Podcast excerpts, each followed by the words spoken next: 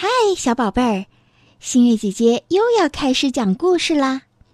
新年快到了，你有什么新年愿望可以和新月姐姐一起分享一下？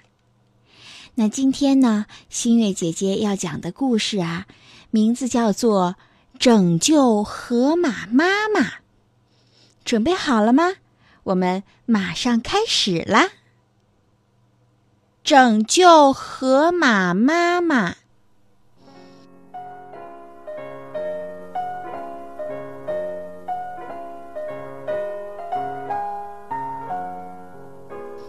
从前，在一座茂密的大森林里，住着一只小灰兔。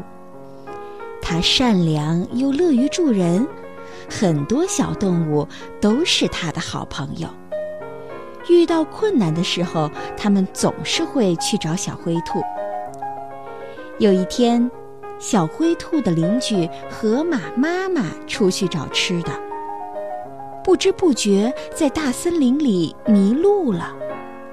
走着走着，忽然一张大网从天而降，落入网中的河马这时才发现自己被一群黄鼠狼给围住了。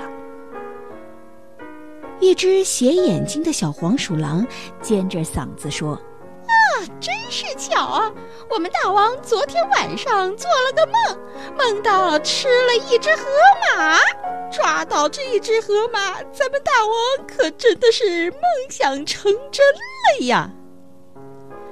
其他大大小小的黄鼠狼应和着，一起叫喊道：“对对，快点抓他去见大王！”黄鼠狼们决定杀了河马吃肉，好让他们的大王梦想成真。河马妈妈怕极了，可是却想不出逃脱的好办法来，便请求说：“如果你们非要吃我，那就求你们让我再回去一趟。我想再看一眼小灰兔，它是我最亲密的朋友。”黄鼠狼们同意了河马妈妈的要求，于是他们押着河马妈妈去找小白兔。回去的路上，河马妈妈心里难过极了。路上，河马妈妈遇到了在大树底下乘凉的小白兔。河马妈妈问道：“如果你在梦里吃了一样东西？”那么，等你醒来的时候，你就一定要吃了它吗？